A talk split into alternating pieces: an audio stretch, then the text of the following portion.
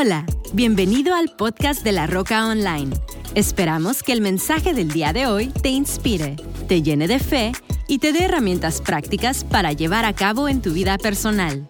Disfruta este mensaje y no olvides compartirlo en tus redes sociales y suscribirte a nuestro canal. Hola familia, qué gusto saludarles y qué honor para mí poder conectar con todos ustedes a través de este medio en todos los campus de La Roca. El día de hoy estamos celebrando globalmente el Día del Padre y una de las cosas que tú y yo podemos saber que cuando Dios buscó en multiplicar su esencia, Él creó al hombre, lo creó a su imagen y semejanza. Y una de las cosas que tú y yo hacemos, papás, es que nosotros somos la imagen y la semejanza de Dios Padre. Y qué importante es entender el, el valor que esto tiene y el valor que tú y yo representamos en nuestras familias, en nuestra comunidad, en nuestra ciudad, en nuestra nación Tú y yo no somos un accidente, somos parte de un plan divino y tú y yo estamos siendo ah, ahora sí que preparados por Dios para cosas grandes que Dios tiene. Felicidades a todos los papás presentes, que Dios los bendiga, que Dios los favorezca, que Dios siga cumpliendo su plan en tu vida, en tu casa, con tu familia y tu descendencia. Dios los bendiga. Hoy vamos a arrancar un tema especial aprovechando la fecha del Día del Padre y hoy quiero hablarte acerca de un tema que encontramos nosotros en la Biblia. Es la historia de un hombre llamado Jacob. Y el día de hoy yo le he puesto este título, El luchador. ¿Por qué? Porque a nosotros nos toca luchar. Y, y la lucha de Jacob fue, es una historia muy interesante porque él, él se la vivió luchando. Y hay algunas cosas que tú y yo tenemos que saber identificar. Y la historia de él la tenemos en Génesis. Y quiero que vayas conmigo en sus Biblias. Saque sus bosquejos, por favor, las notas. Si estás sentado en cualquiera de nuestros campus, puedes bajar el app de la Roca CC. O si estás viéndonos en línea, puedes bajar la aplicación de la Roca CC. Ahí vas a encontrar la pestaña del mensaje del día de hoy, el día, el mensaje especial del Día del Padre 2023. El tema es el luchador. La historia de Jacob dice lo siguiente, una de las cosas que tú y yo tenemos que entender es de que Jacob fue un hombre que era parte de una promesa. Pero sabes que tú y yo podemos tener promesas extraordinarias de parte de Dios y aún tener cosas con las que vamos a luchar. Una de las cosas que encontramos es de que él era el, el, que recibió la promesa fue Abraham. Abraham teniendo las promesas de Dios, viendo la mano de Dios, habiendo experimentado el poder de Dios, tenía ciertas cosas con las que él luchaba. Sin embargo, esas luchas o esas cosas con las que él luchaba, no tratadas, fueron transmitidas a la siguiente generación. El que heredó el problema, por ejemplo, en el caso de, Abraham, que tuvo un problema de mentir, él, mintió con relación a su esposa y por poco le pierde a su esposa y, peor tantito, estaba afectando la vida de otros, que, que, todo esto era el resultado de las inseguridades, los temores, todas las razones por las cuales Abraham mintió.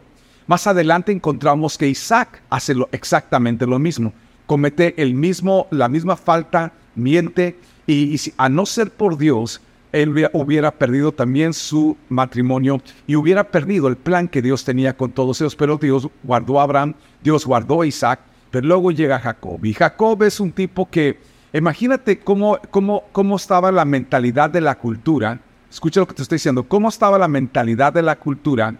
Que el mismo Isaac le pone a su hijo Jacob, le pone el nombre de Jacob, que significa tranza, mentiroso, champucero, o sea, es un nombre que, que habla de una forma despectiva de su persona. Sin embargo, no le veía gran cosa. Era una cultura, era aceptable en la cultura. Y una de las cosas que tú y yo tenemos que saber identificar es cuáles son esas cosas que, que la gente alrededor tuyo quizás no han tenido ningún problema con él, pero tú sabes cuál es tu lucha.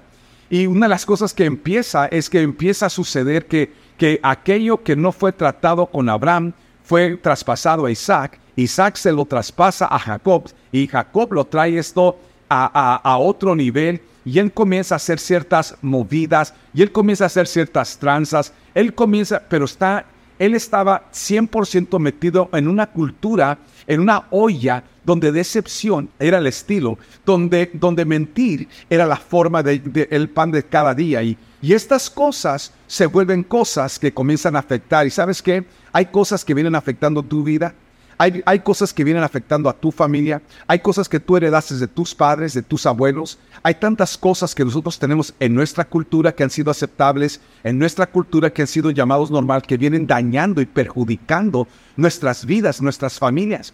Eventualmente la Biblia dice que Jacob tuvo que salir de su casa huyendo por su vida porque le puso una transeada a su propio hermano se afectó a su papá, afectó su relación con sus papás, afectó su relación con su hermano y finalmente él tuvo que salir huyendo por su vida.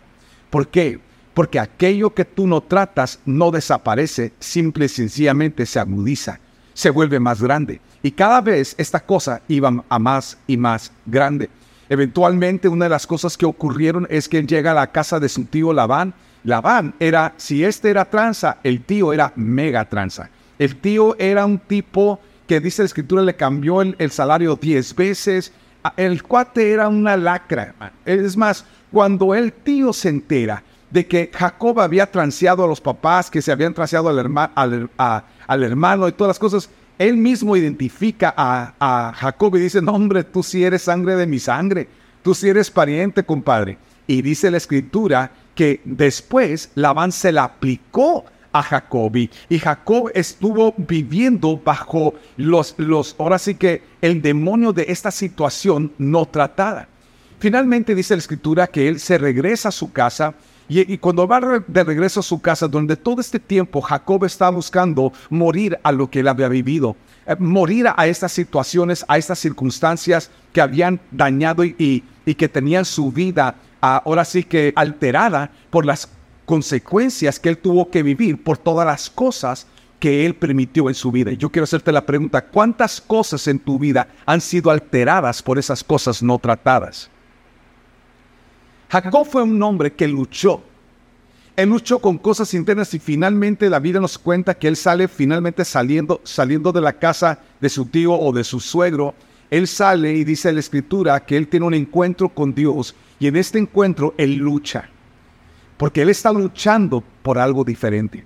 Y hay personas que están sentadas el día de hoy escuchando este mensaje, que tú has venido luchando por algo diferente. Es una lucha, es una lucha. ¿Y por qué? Porque no es fácil. Es una lucha porque no es algo que te es natural. Es una lucha porque estás viviendo, estás buscando vivir la diferencia que tú sabes que necesitas tener para vivir la vida que Dios tiene para ti, para darle a tu familia lo que tanto deseas darle a tu familia. Pero estas cosas no vienen solas. Estas cosas requieren que tú y yo luchemos por ellas.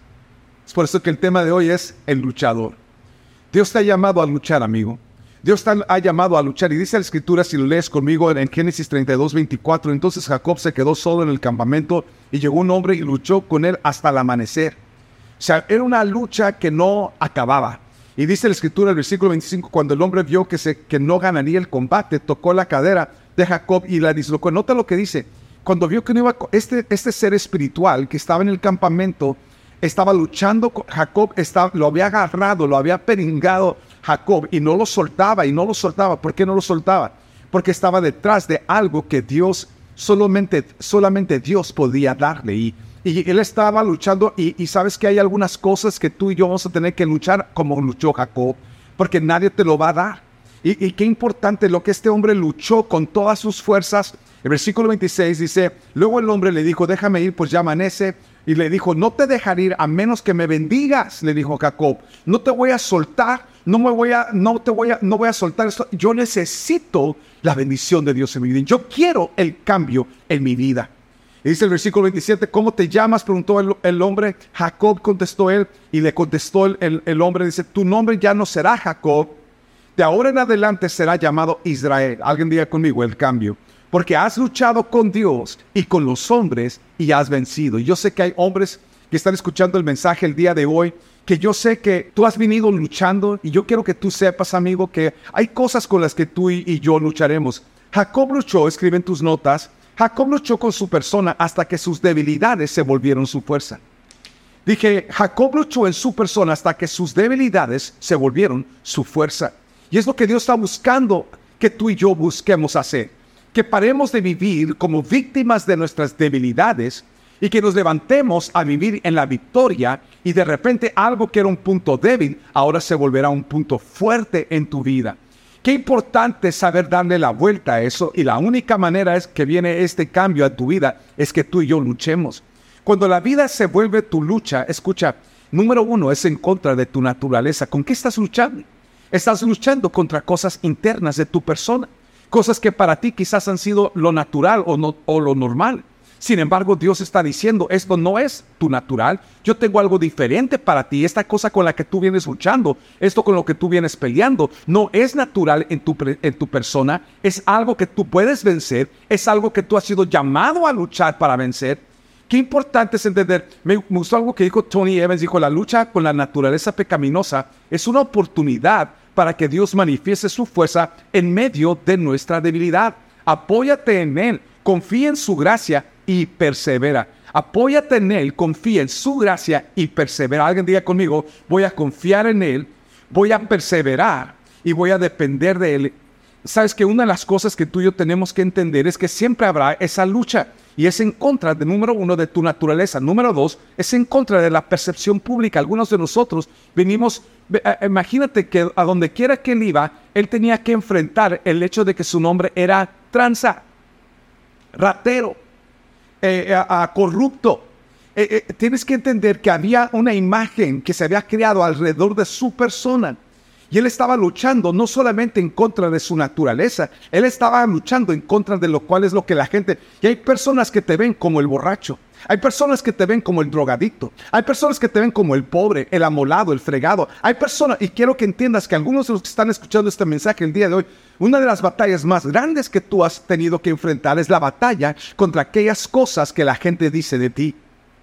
La tercera lucha es en contra de, de tus complejos. Es una lucha de que no solamente estás luchando contra tu naturaleza, contra la opinión pública, sino también en contra de las cosas que eso ha grabado dentro de ti, que te ha vuelto un hombre inseguro, un hombre lleno de complejos. Tony Robbins dijo, inseguridades son la distracción de tu verdadero potencial. El enemigo siempre va a buscar que tú veas ese complejo, ese temor, esa inseguridad como la razón por la cual tu vida no puede cambiar. Pero el día de hoy yo te digo, amigo, amiga, si tú estás aquí sentado en cualquier auditorio de la roca, si estás escuchando este mensaje en línea, como sea, yo quiero que tú entiendas que Dios te da la capacidad para poder vencer cualquier obstáculo en tu vida. Porque la cuarta cosa es que es una lucha en contra de su identidad. Digan conmigo, en contra de la identidad. En otras palabras, llega un punto donde ya ves tu vida a través del, del, del lente de lo que ha sido tu pasado, del lente de lo que ha sido tu naturaleza, del lente de la percepción pública, del lente de los complejos. Y Dios quiere cambiar el lente, Él quiere cambiar esa identidad, Él quiere que tú vivas lo que Dios tiene para ti. ¿Por qué? Porque Él, tiene, Él te ha llamado a subir. Pero ¿sabes qué, mi amigo? Sí vas a tener que luchar. Es por eso que Jacob peleó por una identidad diferente. Jacob no quería repetir el pasado, quería transformar su futuro.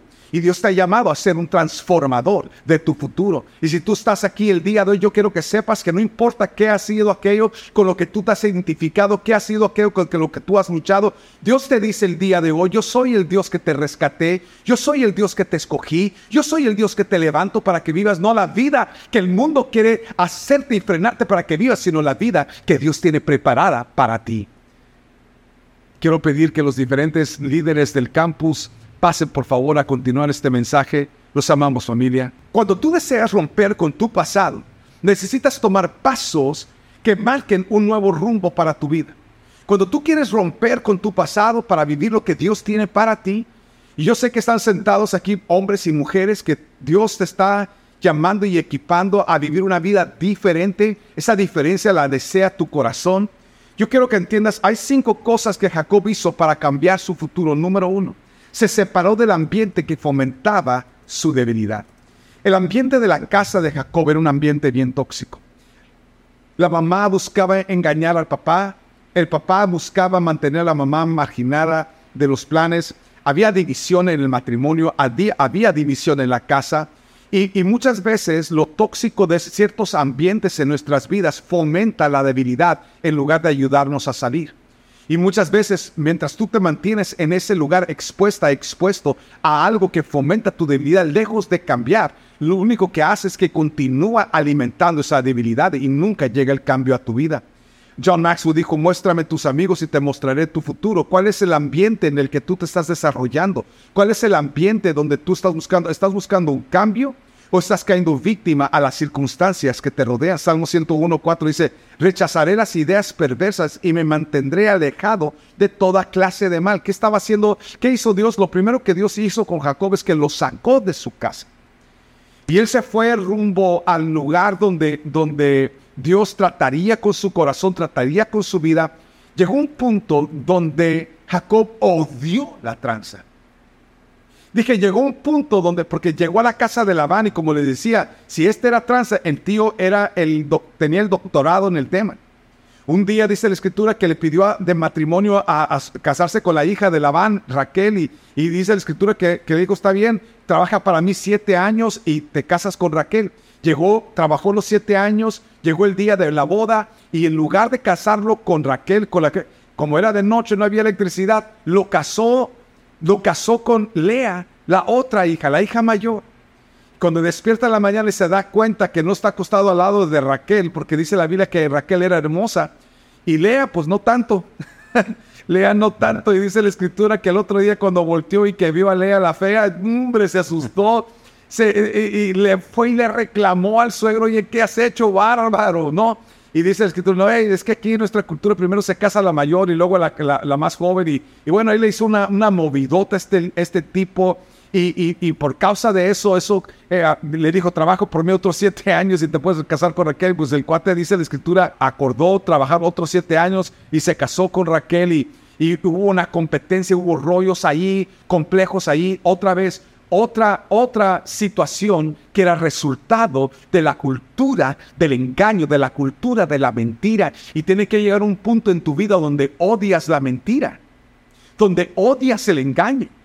Y que estás dispuesto, dispuesta y sabes que yo no voy a engañar a nadie, yo no voy a volver a mentir. Tiene que llegar un punto donde detestas aquello que ha sido la trampa de tu vida, la trampa de tu casa, la trampa de tu familia, que llega un punto donde lo odias, que no lo quieres volver a ver y empiezas a hacer cambios. Jacob comenzó a entender lo importante de hablar la verdad, Lo importante de desintoxicar su vida de engaño.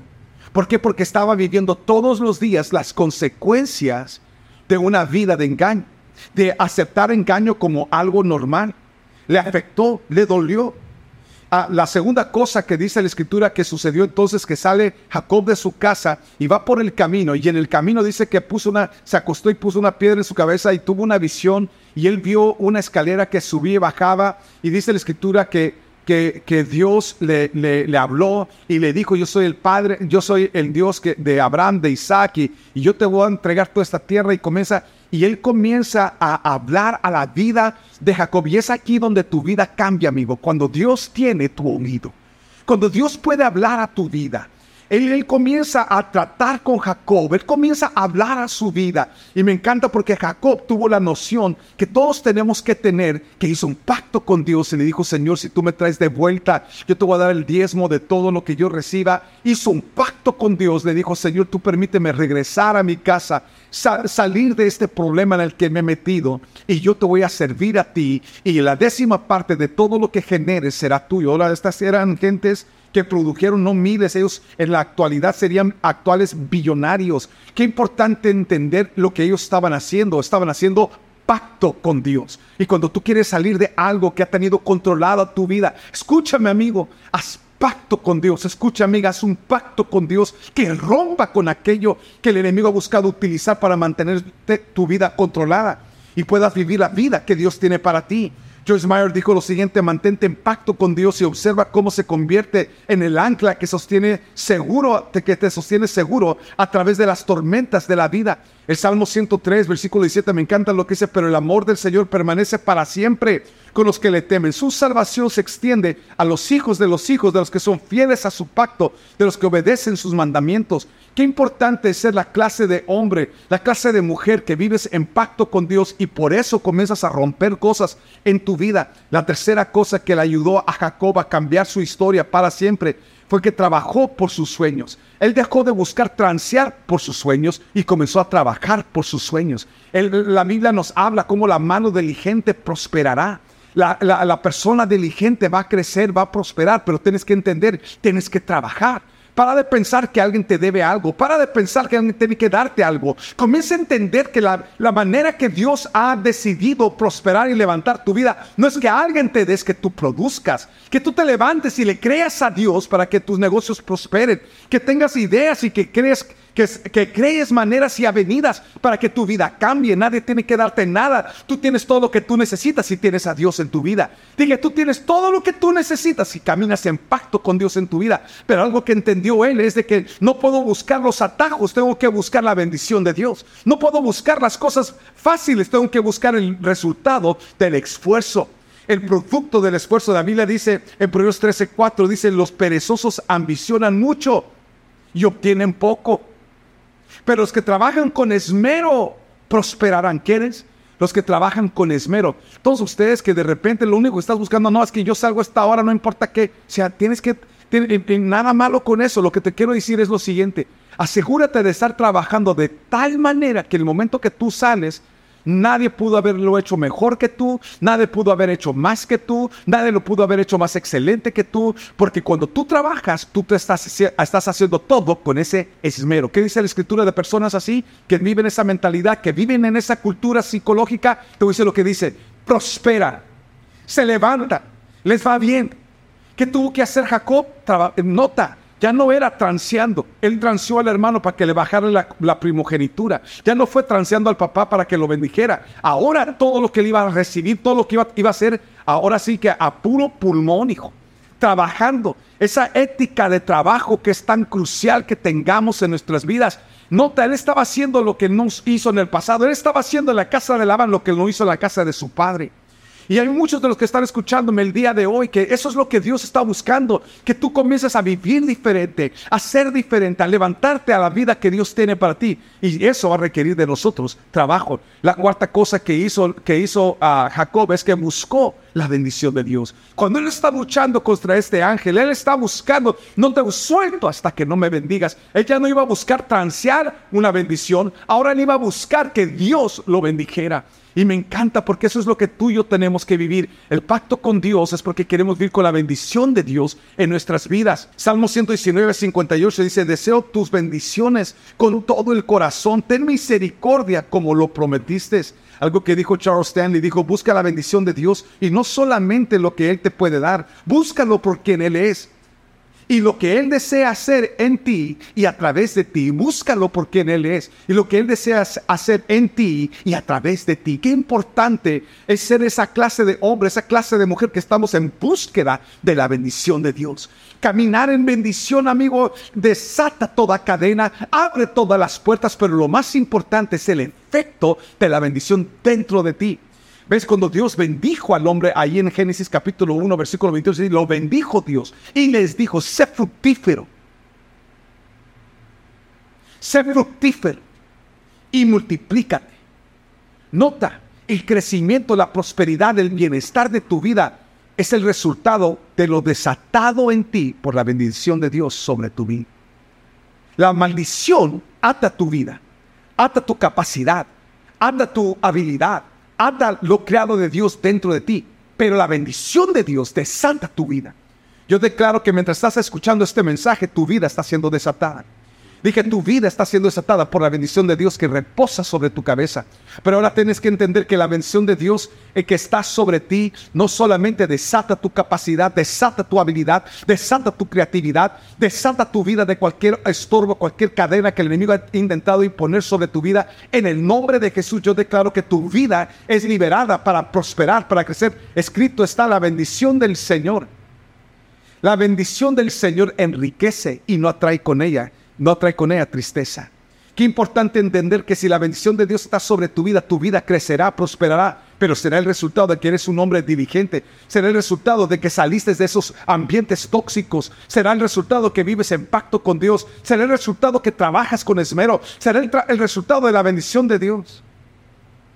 Y finalmente la, quinta cosa que vemos que sucedió con, con Jacob es que buscó restaurar las relaciones en su vida. ¿Ves? Él había, por causa de sus rollos, él había dañado algunas relaciones en su vida. Y ahora lo que Dios estaba haciendo con él, él estaba sanándolo, él estaba levantando, Dios lo había prosperado, Dios lo había engrandecido, Dios estaba ahora bendiciéndolo con su protección. Pero para poder vivir la totalidad de lo que Dios él buscó, él comenzó a restaurar esas relaciones en su vida. Beth Moore dijo lo siguiente, reconciliación es el reflejo más hermoso de la obra redentora de Dios. Buscar restaurar aquellas relaciones rotas en tu vida, aunque al hacerlo estás reflejando su amor y su gracia. Mateo 5:23, Jesús hablando dijo, por lo tanto, si presentas una ofrenda en el altar del templo y de pronto recuerdas que alguien tiene algo contra ti, deja la ofrenda ahí en el altar, anda y reconcíliate con esa persona, luego ven y presenta tu ofrenda a Dios. ¿Qué estaba Dios haciendo? ¿Qué estaba Dios enseñándole? Se estaba enseñando, y, es lo que vemos, que, que es importante no solamente buscar la bendición de Dios, pero buscar la restauración de Dios sobre tu vida y las relaciones alrededor de tu vida. Busca a las personas. Yo quiero darte un reto, amigo, amiga, si, si por los rollos de tu pasado, si por las cosas que tú has luchado, tú lastimaste relaciones en tu vida, personas importantes en tu vida, yo quiero animarte a que busques esas personas.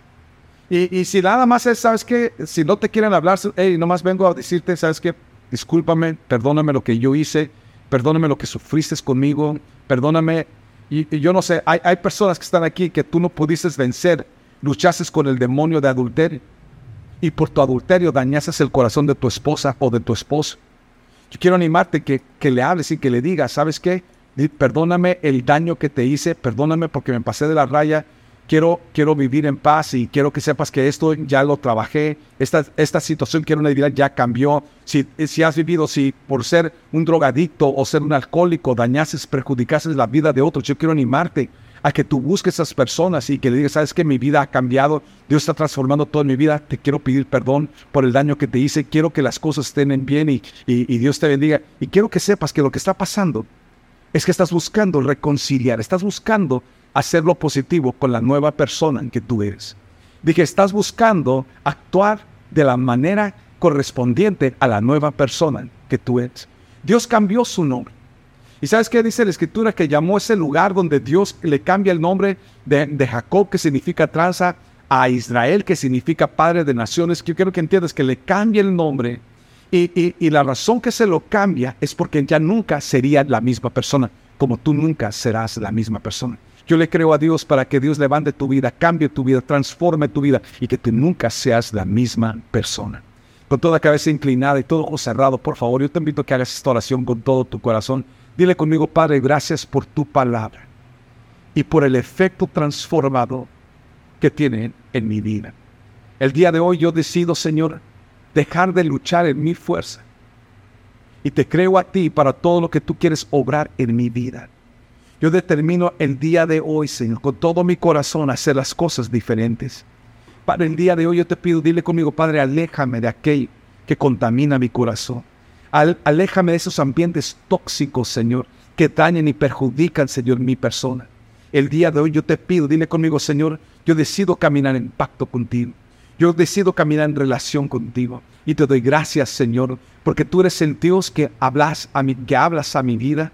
Dile conmigo, eres el Dios que transformas mi vida. Dile conmigo, Padre, mi pacto es contigo. Lo que tú requieras de mí, yo, obedeceré. Lo que, y te doy gracias que que tú eres el Dios que escuches mis oraciones y escuchas mi corazón. Gracias, Padre. El día de hoy determino con todo mi corazón trabajar con esmero. Dile conmigo, Padre, yo decido trabajar con esmero.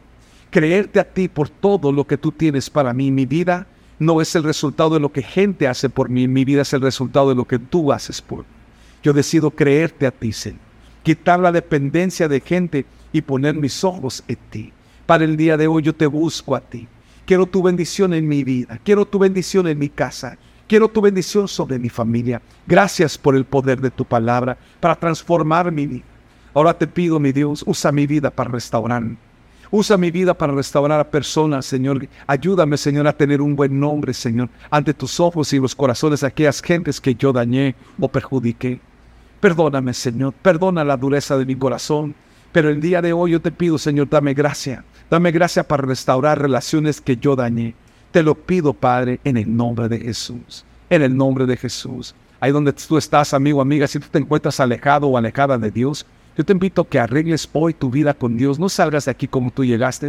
Si ese hombre, si esa mujer eres tú y tú hoy necesitas arreglar tu vida, dile conmigo, yo reconozco que yo he fallado que he pecado contra ti.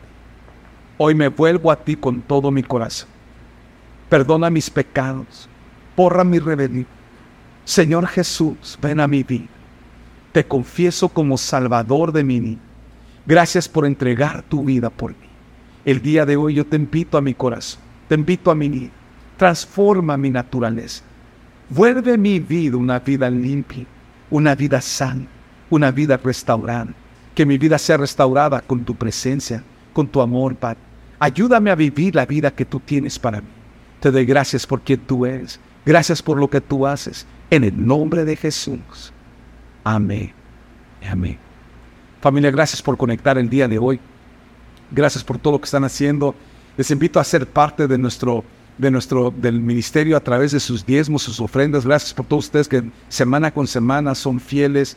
Y el día de hoy quiero motivarlos a que seas parte de nuestro proyecto de la roca una de las cosas que nosotros estamos queriendo a Dios para edificar estos nuevos edificios, del nuevo edificio de San Diego. Y quiero invitarte a que te sumas a nuestro proyecto. una de las cosas que nosotros le creemos a Dios es el proyecto de provisión. Es, es, a favor de la visión que Dios nos ha dado y la misión que tenemos ahorita es de, de comprar un nuevo edificio aquí en Miami, de comprar, la, necesitamos instalaciones en Guadalajara, necesitamos instalaciones, el nuevo edificio de Tucson, el nuevo edificio de San Diego, todos lados donde está la roca, estamos buscando. Entonces, ¿cómo lo hacemos?